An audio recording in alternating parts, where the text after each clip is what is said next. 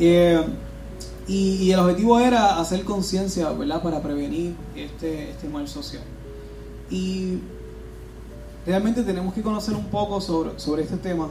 Eh, y la realidad es que ocurren una incidencia cada 40 segundos a nivel mundial. Eh, esto es algo que, que de verdad que debemos saber.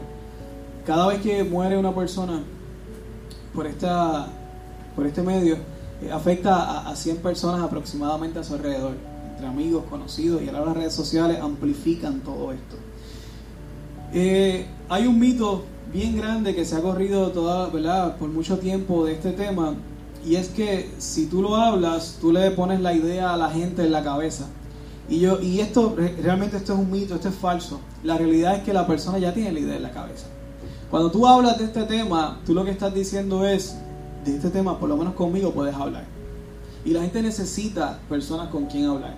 La gente en medio de la crisis necesita personas con quien hablar. Y creo que, que nosotros como iglesia necesitamos ser apoyo eh, y necesitamos hablar con las personas, ¿verdad? No para condenarles, sino para ayudarles. No por su mucha fe o poca fe, sino para estar con ellos y caminar con ellos.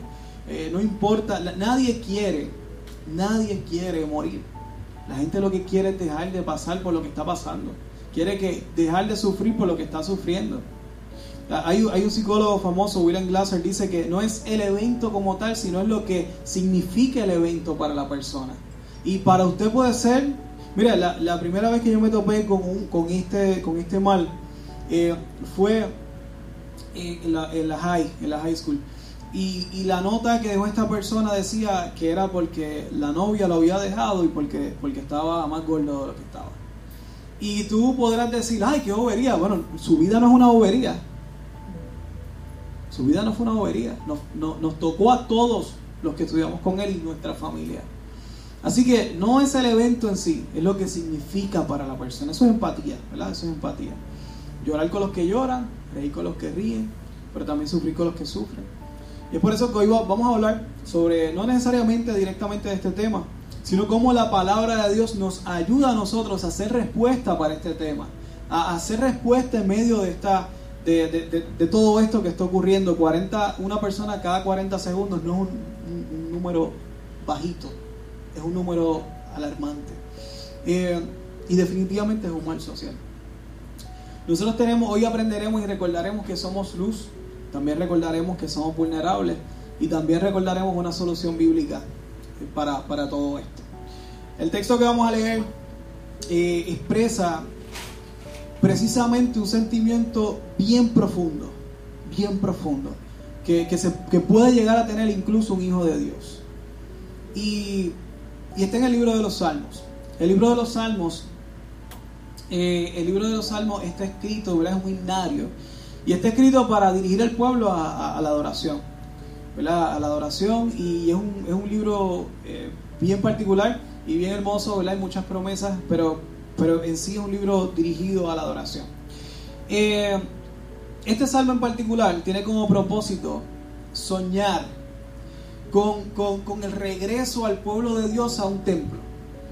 Y tenemos que recordar que que para los judíos, para el pueblo de Israel, en aquel momento, eh, volver al templo no, era, no es lo mismo que para nosotros decir ir para la iglesia. Porque para ellos el templo no era, no era un símbolo espiritual como lo es para nosotros, ¿verdad? Además que es familiar, etc. Pero para nosotros tiene un aspecto casi meramente espiritual. Eh, pero para los judíos no. Para los judíos eh, su, su, su, ¿verdad? Sus, el pueblo y, su templo significaba no solamente el aspecto espiritual, sino también el aspecto social, el aspecto eh, incluso político, ¿verdad? Eh, y, el, aspecto, eh, ¿verdad?, de, comunidad. Así que cuando leamos este salmo escrito por los hijos de Coré, hijos que vieron cómo su padre murió por no haber tenido la santidad que tenía que tener y por haber hecho una revuelta en contra de su líder Moisés, eh, esos hijos de Coré que guardaron su santidad y que fueron fieles a Dios, a pesar de que su padre no lo fue, eh, dice hijos, otras dicen familiares, ¿verdad? O descendientes. Ellos escriben este salmo con, y expresan este sentimiento que vamos a estudiar Eh, y, y, realmente es, es un, enfoque de, de, cómo, de cómo se puede sentir, ¿verdad? Ellos eran porque querían volver a retomar su, su vida, su nación, su patria, pero, pero expresan al fin y al cabo un sentimiento muy, interesante. Vamos a leer el Salmo 42, no sé si lo, si tengo la, lo, lo tengo por acá, creo que sí. Vamos a leer el Salmo 42, cuatro versículos. Eh, y luego de eso vamos a orar, porque necesitamos que Dios eh, moldee nuestros corazones, habla nuestros corazones y necesitamos tener humildad, sencillez y poder responder a su palabra. Dice así, como el siervo anhela las corrientes de las aguas, así te anhelo a ti, oh Dios. Tengo sed de Dios, del Dios viviente. ¿Cuándo podré ir a estar delante de Él? Día y noche solo me alimento de lágrimas, mientras que mis enemigos se burlan continuamente de mí, diciendo, ¿dónde está ese Dios tuyo? Se, se me destroza el corazón al recordar cómo solía hacer las cosas. Yo caminaba entre la multitud de adoradores, encabezaba una gran procesión hacia la casa de Dios, cantando de alegría y dando gracias en medio del sonido de una gran celebración. Vamos a orar. Padre, Dios, venimos ante ti. Señor, en un día que tiene un carácter solemne, es un día donde recordamos, Señor, este, este mal social eh, que nos acoge y que, y que es mayor de lo que nosotros quisiéramos, Dios. Señor, pero hoy tu palabra, hoy tu palabra nos va a hablar una vez más. Hoy tú nos vas a guiar por un mensaje de esperanza una vez más, Señor. Hoy, hoy te pido, Señor, que nos des, Señor, un aliento, que nos des contestación, que nos des esperanza, que nos des herramientas, Dios, para nosotros poder ser Jesús para los demás, para nosotros poder ser la luz para los demás, para nosotros poder ser luz para nuestros hermanos, Señor. Ayúdanos, Dios. Ayúdanos en este día, Padre. Ayúdanos a comprender tu palabra y a reaccionar a ella, Señor. Te lo pedimos en el nombre de Jesús. Amén y amén. De, este, de estos versos eh, interesantísimos, vamos a ir en algunos momentos en unas otras versiones porque connotan otras cosas, ¿verdad? Apuntan a otras cosas. Pero hay una línea que para mí fue bien impactante. Dice, día y noche solo me alimento de lágrimas. Una persona que dice día y noche solo me alimento de lágrimas, definitivamente es un claro cuadro de depresión profunda. Y, y los que hemos sufrido un estado como este o similar, sabemos lo profundo que puede ser este dolor y esta desesperanza. Eh, lo inoperante que te deja estar en esta situación. Eh, yo he cogido días libres, mi esposa es testigo de esto en momentos que he estado en profunda depresión. Y digo, simplemente no puedo, no tengo fuerzas. Tú estás, encerrado, llorando de día y de noche y a veces no sabes ni por qué.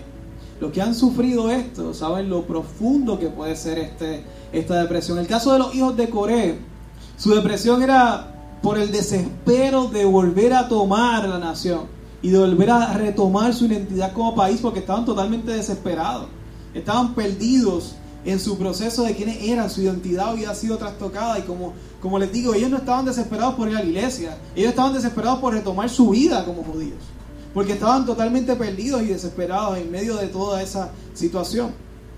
La realidad es que la causa puede ser múltiple, pueden ser por muchas razones que tú caigas en un momento como este.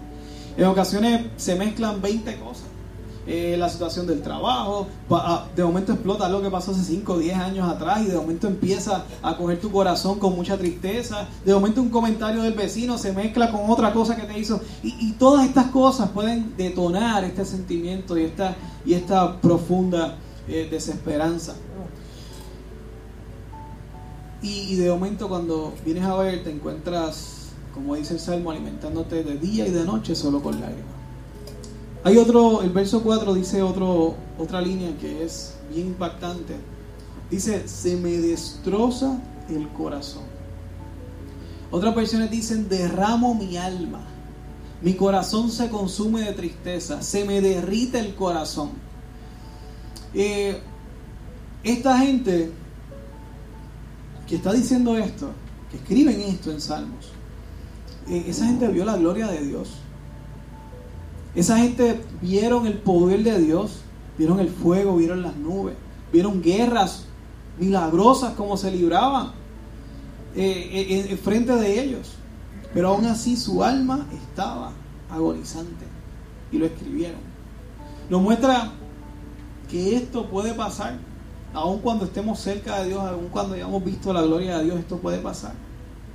Pero, pero hay esperanza, hay esperanza. Hay esperanza y una de las esperanzas que Dios envía a este mundo somos tú y yo. Nosotros somos luz del mundo y esperanza al que lo necesita. Podemos, en esta vida podemos ser como los amigos de Job. Job eh, tuvo unos amigos que, estuvieron con él en medio de su crisis.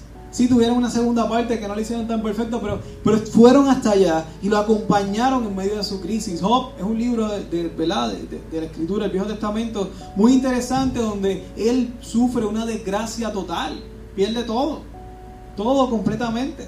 Hasta su mujer le dijo, maldice tu Dios y muérete de, tan mal que le iba en su vida. Y hay varios salmos escritos por él. Pero aún así, en esa crisis sus amigos llegaron, estuvieron con él. Y eso es valioso. Podemos ser el profeta que confronta con amor a, a David. Vamos a hablar un poco más de eso, Natán. Que se acercó y, y en amor le dice, y temor, le dice lo que le dijo. Vamos a ver más adelante. Podemos ser Pablo aconsejando a Timoteo en medio de su crisis. Era un pastor joven que, que, nadie lo respetaba al parecer. Le dice, no tomes en poco tu juventud, pero le dice a la congregación, no tomes en poco su juventud. Y, y él en su crisis le aconseja, como un buen padre. Podemos ser Jesús. ¿Recuerdan la predicación de Pedro y la brasa cuando Pedro en esa, en esa agonía que va frente a Jesús, después de haberlo negado y frente a una misma brasa similar? va y, Jesús le dice, él, lo levanta el ánimo, le, restaura su identidad frente a todo el mundo y le dice, tú vas a ser el líder de la iglesia. E, ese es nuestro maestro. Podemos ser el Bautista, que después de 400 años de silencio, Dios envía a Juan el Bautista a decirle al pueblo, el reino de los cielos se ha acercado. Podemos ser eso. En ese caso eran, son personas que todas han tenido un propósito en específico, pero son, son personas que nos inspiran a, a ser parte de la crisis de las personas y levantar sus manos. Hay unas buenas noticias que tenemos en nuestras manos. Y es que el reino de Dios se ha acercado. Es que, es que nosotros llevamos ese mensaje, un mensaje de buenas noticias.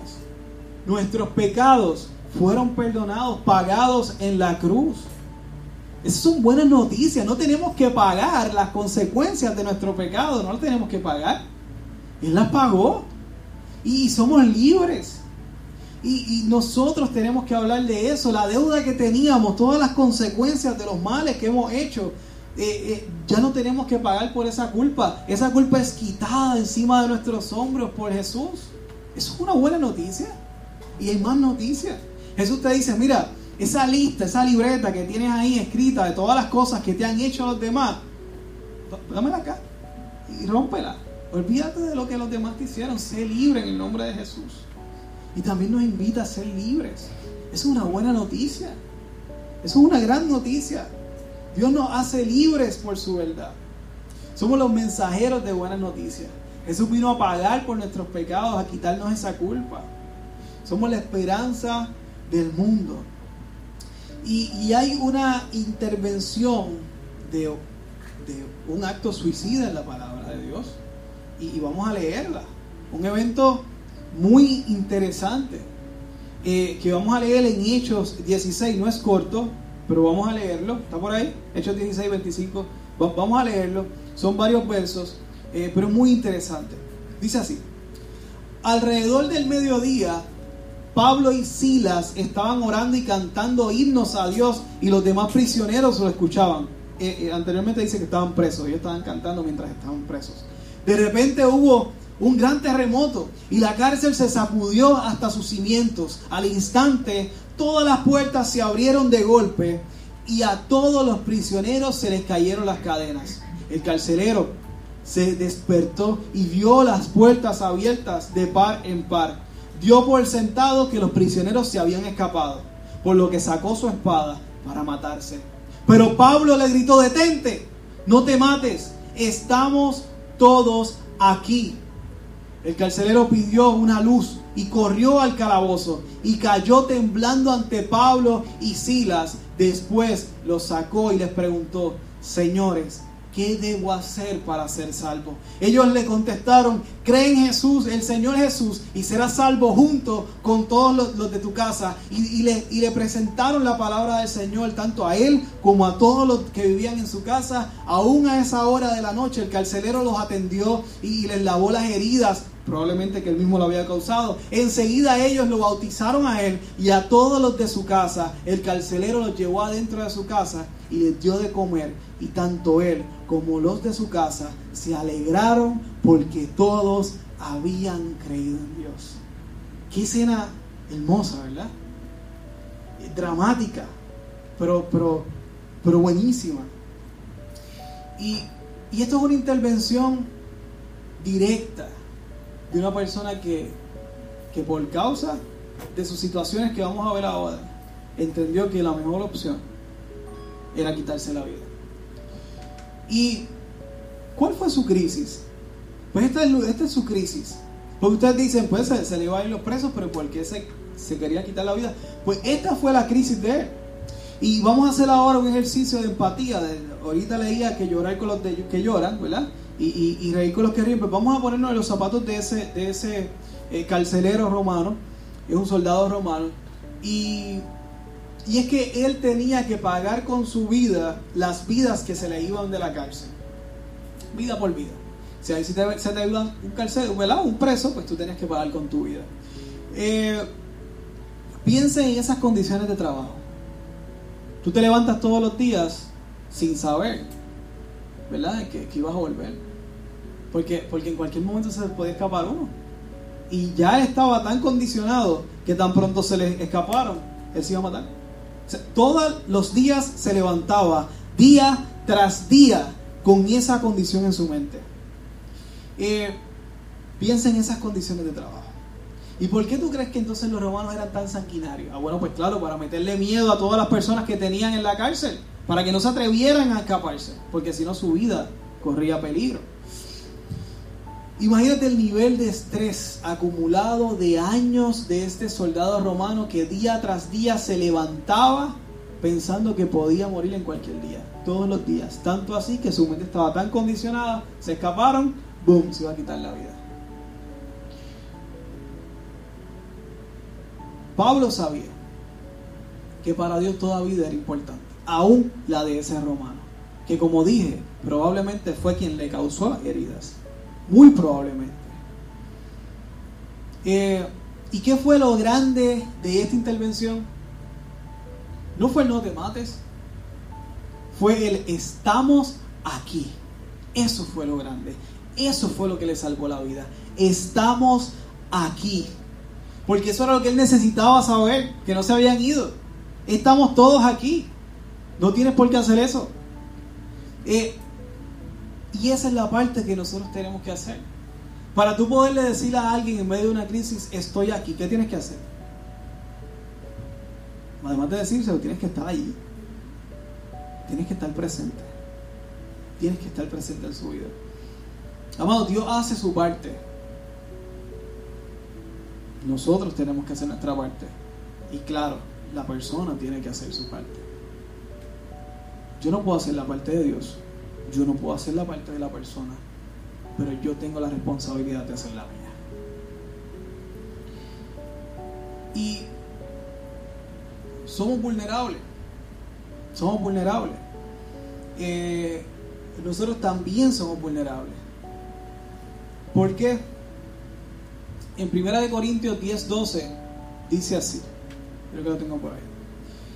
Si ustedes piensan que están firmes, tengan cuidado de no caer. Y aunque seamos luz al mundo, que lo somos y que lo podemos ser y ser más cada vez, podemos ser afectados. Nuestra luz se puede, mira, menguar menguar. Y Salmo 42.2 dice que para mí fue bien importante esto, y lo voy a leer en Reina Valera. La Reina Valera lo dice así. Ese fue el salmo principal que leímos. Me acuerdo de estas cosas y derramo mi alma dentro de mí. ¿De qué nos habla eso? Eso nos habla de soledad. Esa persona está derramando su alma dentro de sí mismo. Aunque todos se sentían así, pero el que escribió eso dice que estaba derramando su alma dentro de sí. Y si hay algo que es presa fácil, es una oveja sola. Es una oveja sola. Mira, papi compró unas ovejas. Papi tiene una oveja, quiere salir de ella. Eh, me comí fricase el otro día, riquísimo. Eh, papi compró esas ovejas y cuando él me lo dijo, yo dije, ah, qué brutal papi tiene ovejas, pues voy a verlas. Y, voy, a, voy a ver cómo se comportan y yo le tiraré fotos y podré tirar algún, algún post bien espiritual y que, ¿verdad? Es una oveja, somos comparados con ovejas. Cuando voy a ver las ovejas, mira hermano, las ovejas son hasta medias locas. Eh, realmente no había nada espiritual allí. Yo no encontré como, las ovejas son de los pocos animales que no tienen, eh, no tienen un, instinto de autohigiene. O sea, las pezuñas le crecen bien grandes, horribles, apenas pueden caminar. Dependen de, la persona que las está cuidando que le, que le corte las pezuñas. Y papi estaba aprendiendo cuando yo las vi. Y papi, esas pezuñas, no, hay que cortárselas, Y, y realmente se, se enredan a cada rato. Si tú las dejas solas, se enredan. Tienes que ir y desenredarla. Señor, tantas cosas hermosas que tú tienes en tu creación y tú nos comparas con eso. Eso de espiritual realmente, honestamente, no fue, fue impactante para mí. Me quedé sin post de Facebook ni nada por el estilo. Porque, porque no era algo, no era algo agradable, no era algo inspirador para nada. Yo lo que le preguntaba, Señor, tú nos comparas con eso, en serio. A todos los cristianos somos eso. Y no son bonitas tampoco. Tú ves los, así, los cabritos blanquitos con un fondo y un montón de cosas y un montón de filtros en la foto, pues eso es bonito. Pero vete, no, son tan atractivas visualmente. Eh, pero esas ovejas eh, son las con las que Dios nos compara y, con mucha razón.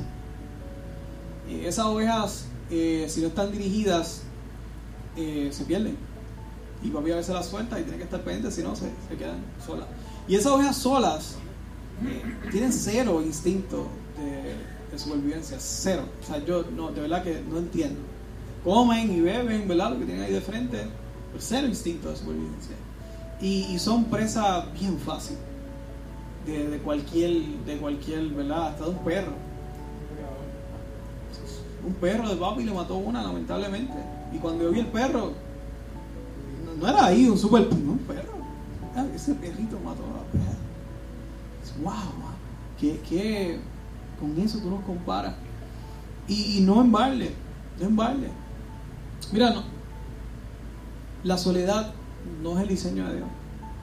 La soledad no es el diseño de Dios. Eh, y, por eso nos compara con eso. Así somos nosotros, vulnerables. Y, y hermano, nosotros estamos aquí, el grupo pastoral, los líderes, estamos aquí y una de las cosas no es solamente seguir los programas, es acompañarte en tu vida, es acompañarte en tus procesos.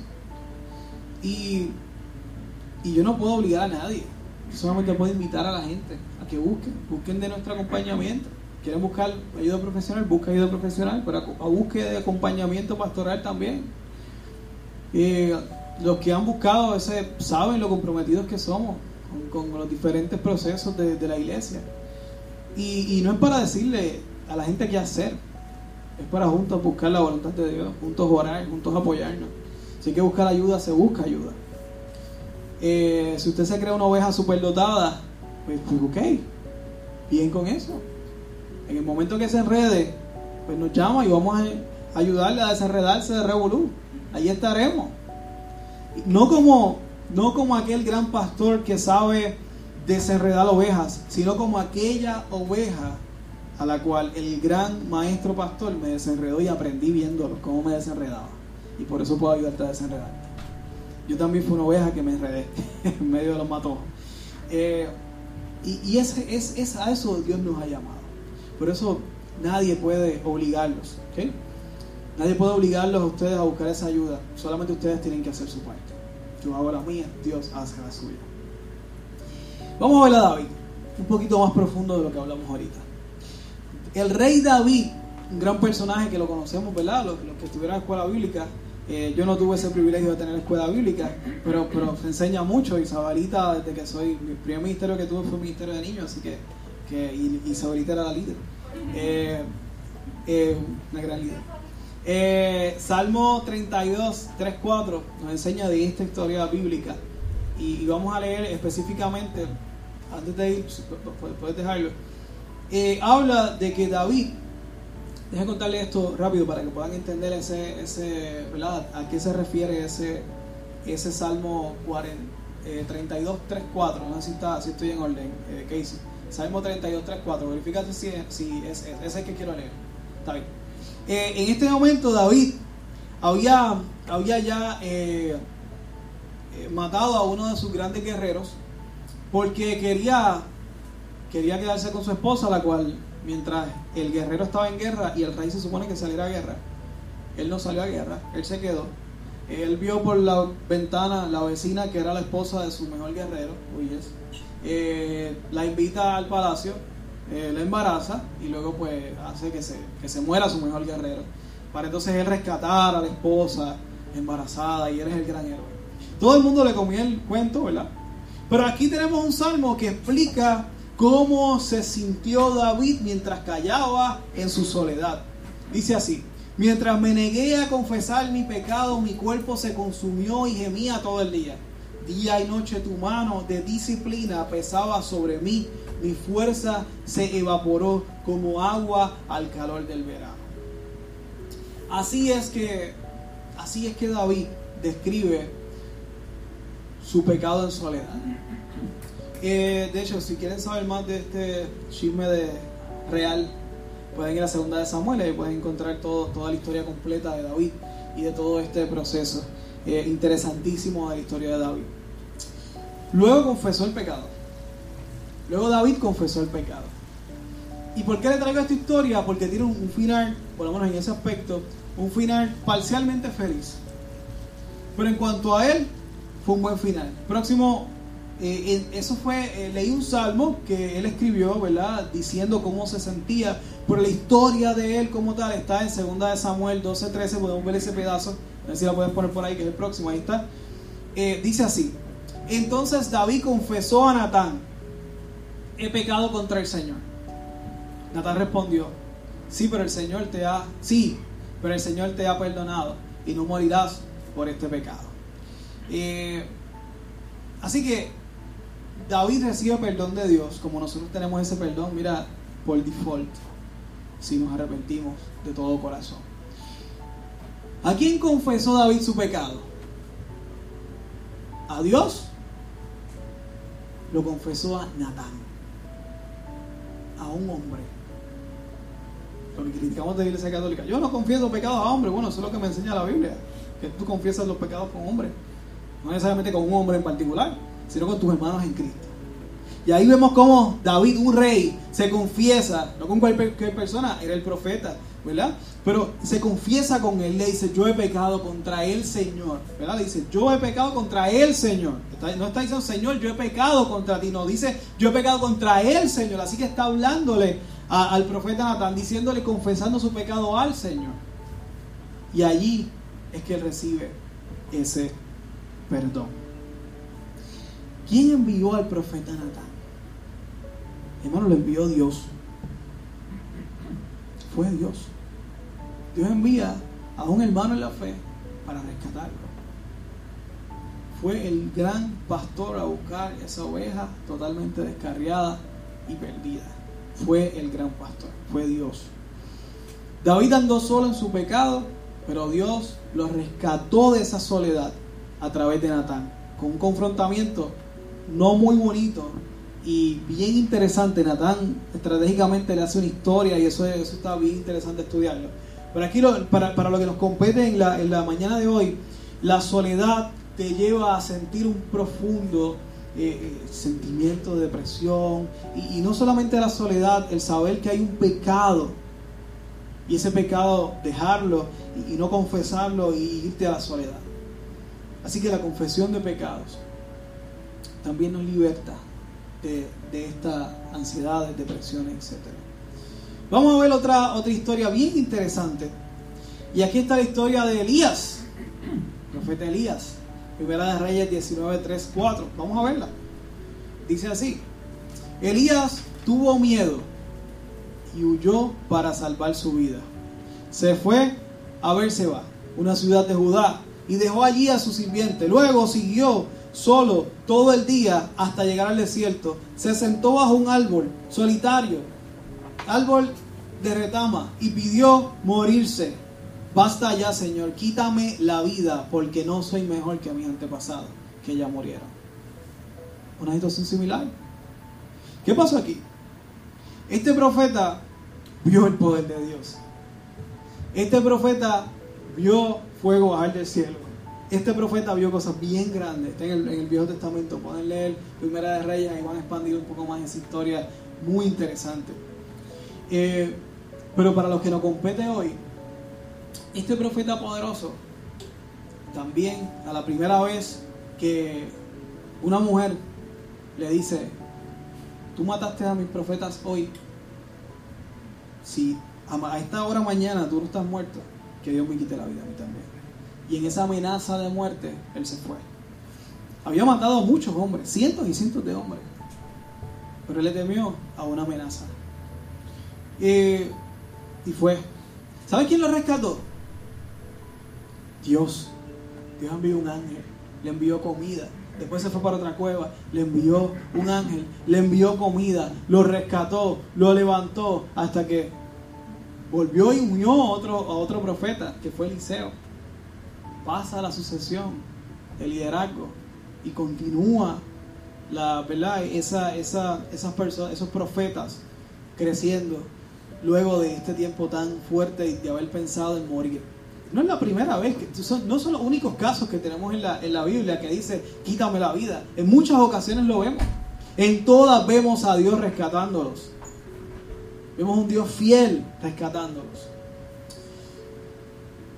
Hermanos, no podemos vivir, esto para mí es muy importante la mañana de hoy, como si estuviéramos viviendo todo el año en un, en un Halloween cristiano.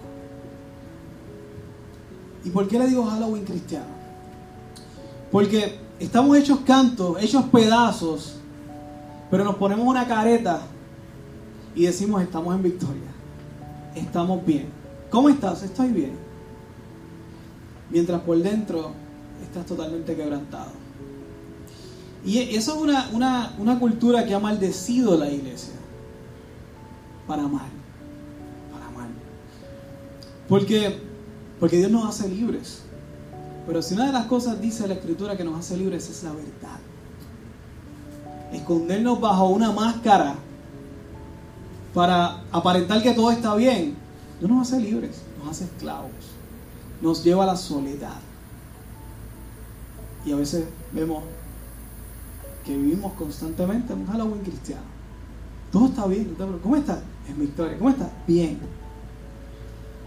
Y claro, la persona que te pregunta está bien, a lo mejor no te dedique, no está esperando que ni siquiera, o tú percibes que la persona ni siquiera está esperando que tú le digas realmente la historia y cómo te sientes. A veces somos así también. Eh, por eso Dios hace su parte, nosotros tenemos que hacer nuestra parte, pero las personas tienen que hacer su parte. Eh, no podemos vivir bajo esa costura. Y hay una, hay una cultura que, que también ha ha maldecido en ese aspecto a la iglesia y es a veces malas interpretaciones bíblicas. Eh, condena a la iglesia. Y ese, esos versos de, incluso hay un verso que a mí me han citado.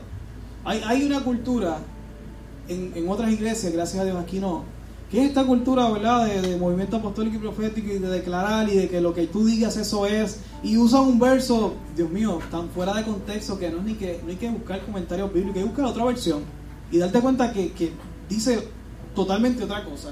Y usan el texto, es que tengo que llamar las cosas que no son como si fuesen. Si tú buscas otra, otro verso bíblico, otra, otra versión bíblica, lo único que está hablando es que Dios hace de lo que no es lo que es.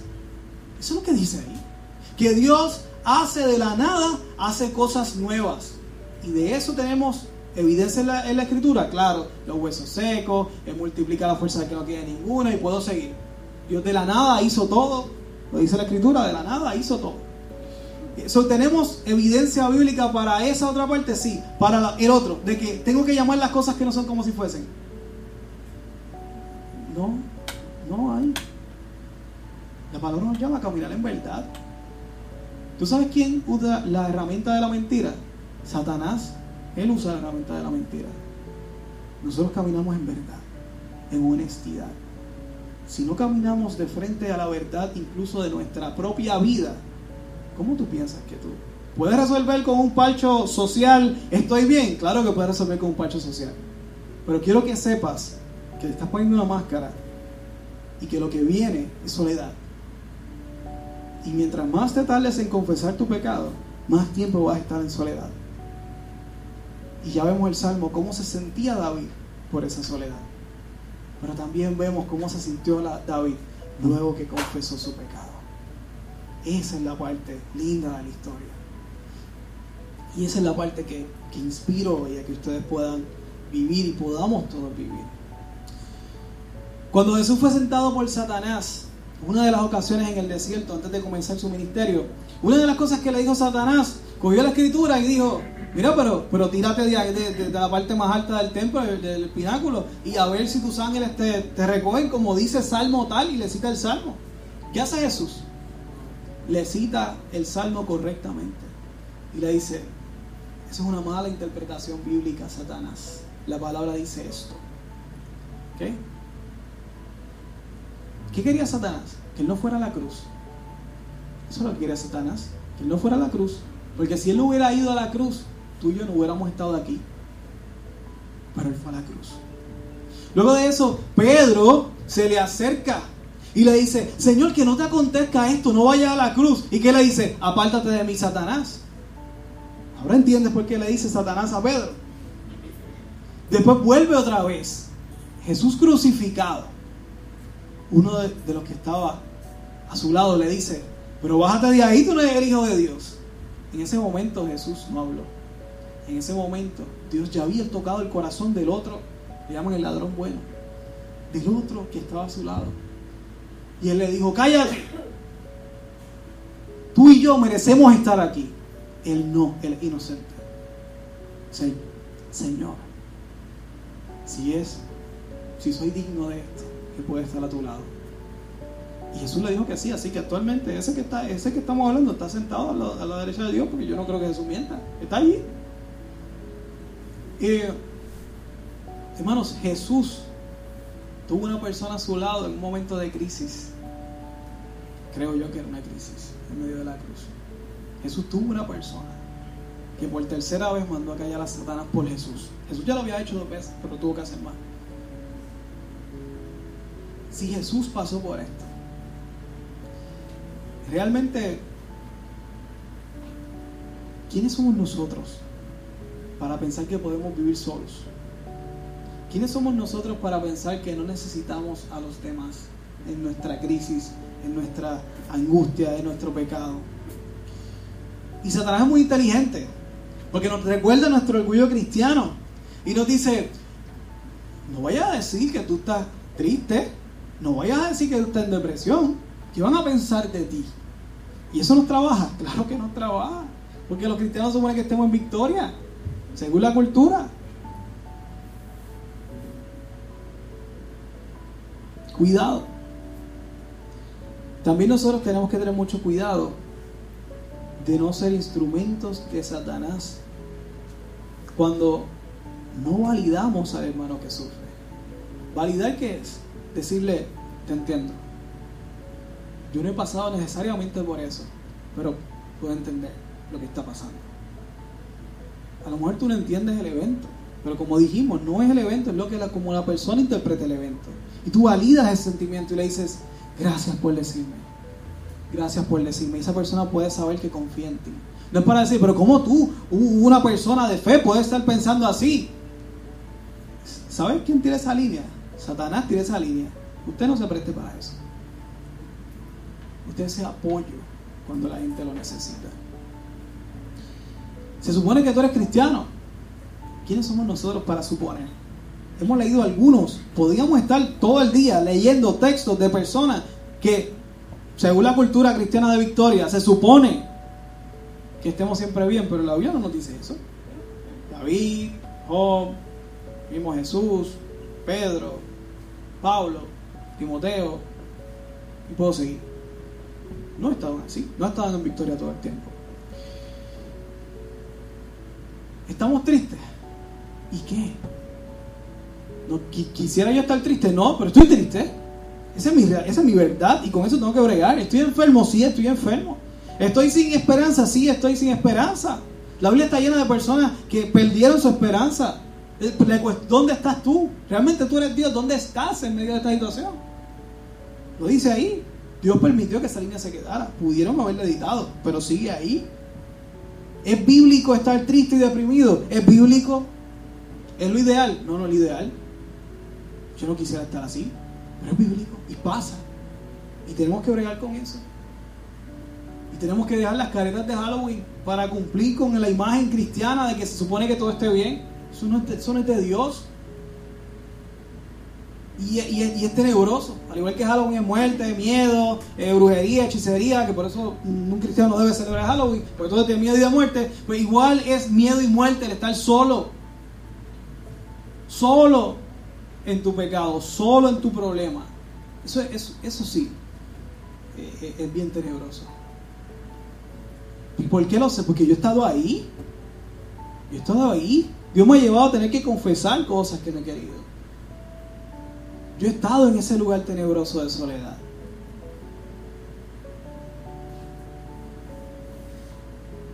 Teníamos que decidir vivir una vida en Cristo libres, vivir en verdad, vivir sabiendo que no importa la angustia, los pecados, lo que hemos pasado, saber y decidir que vivimos en verdad, libres en Cristo Jesús. Tenemos que ser sabios a la hora de contar. ¿A quién le contamos las cosas? Pero contarlas. ¿Necesita buscar ayuda? Busca ayuda. Momento, en línea, está la línea paz, se las puedo compartir en el chat más tarde. Ah, mire, tenemos profesionales de la salud, tenemos... En este tiempo, el 911, usted, 911, usted puede llamar. Usted no tiene excusa. Job no tenía el 911. Los hijos de Coré no tenían el 911. Los hijos de, no tenían eso, nosotros lo tenemos. Dios está haciendo su parte. Haga usted la suya. Seamos responsables con nuestra vida emocional también. Somos, somos seres que somos emocionales, espirituales y físicos. No nos podemos dividir como un bizcocho. Esto es lo físico, esto es lo espiritual. No, ustedes son las tres cosas juntas todo el tiempo. Y eso es un jabulú. Y hay que bregar con eso. Lo, lo, físico afecta a lo espiritual, afecta a lo emocional, lo emocional, lo físico, lo espiritual, lo espiritual, etc. Y con eso tenemos que bregar. Y tenemos que bregar desde la realidad. David se quedó solo, pero fue librado cuando confesó. Y me encanta porque el Salmo 32 tiene un versículo 5. Mira a ver si lo tengo por ahí. Salmo 32 tiene un versículo 5 y dice así, finalmente confesé, te confesé todos mis pecados ya no intenté ocultar mi culpa. Me dije, le confesaré mis rebeliones al Señor y tú me perdonaste. Toda mi culpa desapareció. Gloria al Dios Todopoderoso, que nos quita nuestras culpas, que nos quita ese, ese estrés de, de Señor, ¿qué pasará? Déjale todo a las manos del Señor. Tú puedes hacer una parte. Déjale la parte de Dios a Dios. No la hagas tú. Tú no eres Dios. No te va, no te va a salir. No te lo creas, porque no. El hermano no hace su parte, pues, pues tú haz la tuya y déjale a Dios hacer la de él. ¿Cómo esto fue posible? Dios envió un profeta a confrontar con amor y confesó su pecado a ese hermano. Mira, tengo tiempo, no tanto. ¿Cuánto me queda? Lo voy a decir. Nuestros, nuestros autos, ¿verdad? nuestros vehículos, tienen dos luces al frente. Eh, y esas luces, no importa cómo sean, si está una oscuridad absoluta, esas luces van a iluminar un montón. Eh, y si tienen las luces de esa ley que ponen los grueros y todas estas cuestiones, pues, pues, pues más todavía. Me molestan, ¿verdad? Eh, más todavía. iluminan mucho esas luces hacia el frente. Pero tú puedes tener las mejores luces. Le puedes poner todas las barras LED que tú quieras. Y las puedes prender todas. En medio de una oscuridad absoluta. Y te voy a decir algo. Tú no puedes ver dentro del carro. Tú puedes ser la luz del mundo más poderosa para el mundo. Pero dentro del carro tú necesitas otra luz. Diferente a la del carro. Para que ilumine por dentro. Se te cae un vellón antes cuando había que pagar el peaje en los chavos. Había, tenías que prender una luz para poder ver y buscar el chavito. Somos iguales. Nosotros podemos ser las luces más brillantes del mundo, hablar con la gente igual, pero dentro de nosotros tenés la oscuridad más profunda y necesitas a alguien que prenda una luz y te ayude en tu vida. No estamos diseñados en soledad. No estamos diseñados para la soledad. Juntos somos más fuertes. Como cuerpo juntos somos más fuertes. Creo que tengo el verso Eclesiastés 4.12 por ahí. Uno de los versos favoritos de Isabelita. Alguien que está solo puede ser atacado y vencido, pero si son dos, se ponen de espalda con espada, espalda con espalda y vencen. Mejor todavía si son tres, porque una cuerda triple no se corta fácilmente. Eh, se utiliza mucho este verso para el matrimonio, ¿verdad? Esposa, esposa y Dios. Hermoso, me encanta. Pero este verso fue, fue escrito para la iglesia específicamente. Como hermanos en Cristo, necesitamos estar juntos. Necesitamos estar espalda con espalda, como dice ahí la escritura, peleando. Dos personas que están de espalda con espalda. ¿Hay un ángulo que no puedan ver? Ninguno. Pueden verlo todo. Bueno, con el periferal podría verlo todo. Y si hay tres, más todavía. Que esa tercera persona sea Dios. Tú a tu parte. Busca la próxima persona y deja a Dios hacer su parte. Nos necesitamos. Nos necesitamos. No podemos resistir solo estas batallas. Jesús tuvo una persona que habló por encima de él en medio de su crisis. No podemos orar solos por las cosas. Usted puede orar solo, sí, Dios te va a escuchar, sí. Pero la palabra dice que si dos o más. ¿Y usted cree que eso lo dice por casualidad? No, es que continuamente Dios fomenta la comunidad. Dios, todo lo que Dios establece en la escritura, en cómo se forma la iglesia, no hay nada que tenga que ver con soledad, excepto cuando vayas a orar, que te vayas solito y te escondas allí. Lo demás, todo el mundo junto. Todo el mundo junto, no tienes dos sacramentos. Comer todos juntos el pan. Segundo, bautismo. ¿Tú te puedes bautizar solo? No. Todo lo que Dios nos dio, excepto por ir a solas y, excepto por eso, todo fue en comunidad. No estamos diseñados para estar solos. Y aún la persona que está sola, que no tiene ninguna familia, en Puerto Rico más todavía tiene una iglesia cerquita de él. En menos de cinco minutos hay una iglesia. Tiene que haber una iglesia. Proverbios 17, 17. En todo tiempo, ama el amigo y es como un hermano en tiempos de angustia. Eso, esa parte final no va. Eso se fue. Eh, para ir concluyendo, amados hermanos, en medio de esta crisis que tenemos como el cristianismo y la gente vulnerable, ese es el título porque aquí la gente vulnerable con toda intención. Los cristianos también son vulnerables. Eh, definitivamente somos luz del mundo. Somos luz del mundo, pero nosotros somos vulnerables. Necesitamos personas a nuestro alrededor.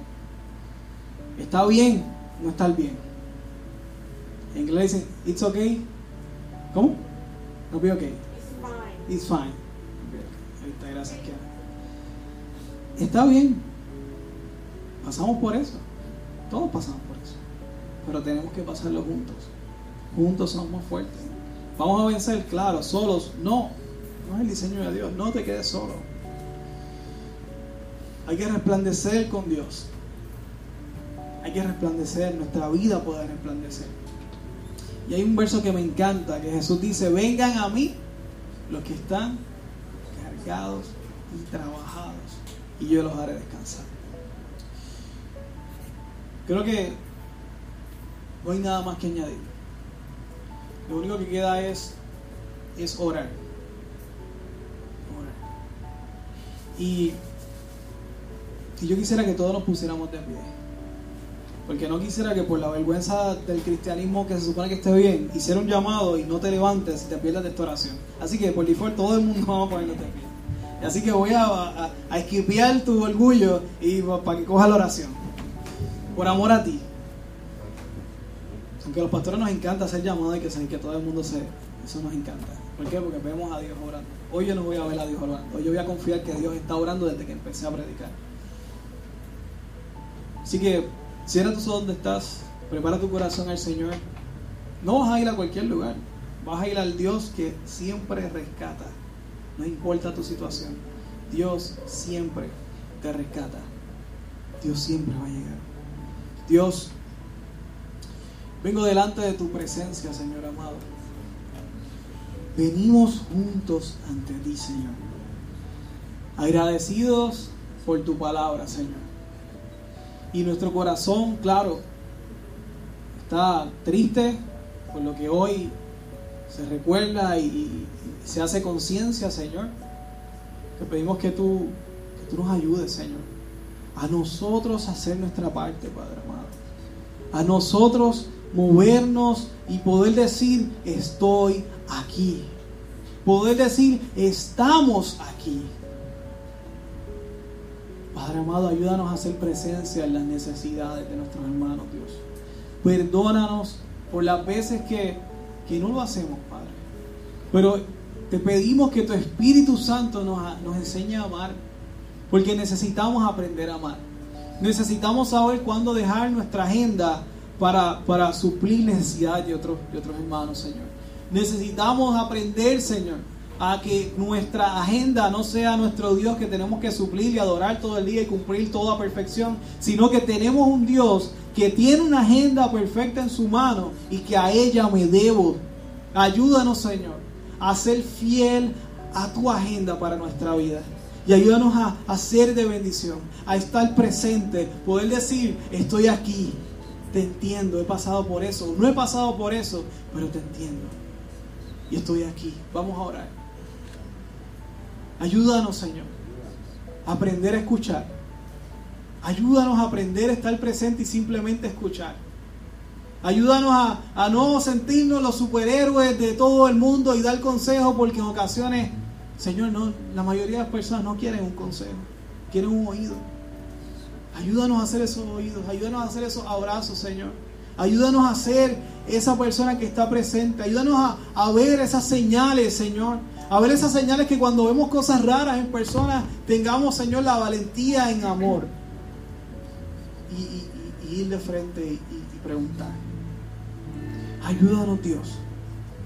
Ayúdanos a ser vulnerables también. Ayúdanos a ser valientes y quitarnos las máscaras, Señor. Y vivir en verdad.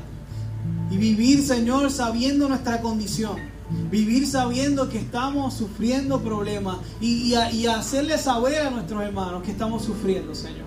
Ayúdanos a hacer nuestra parte.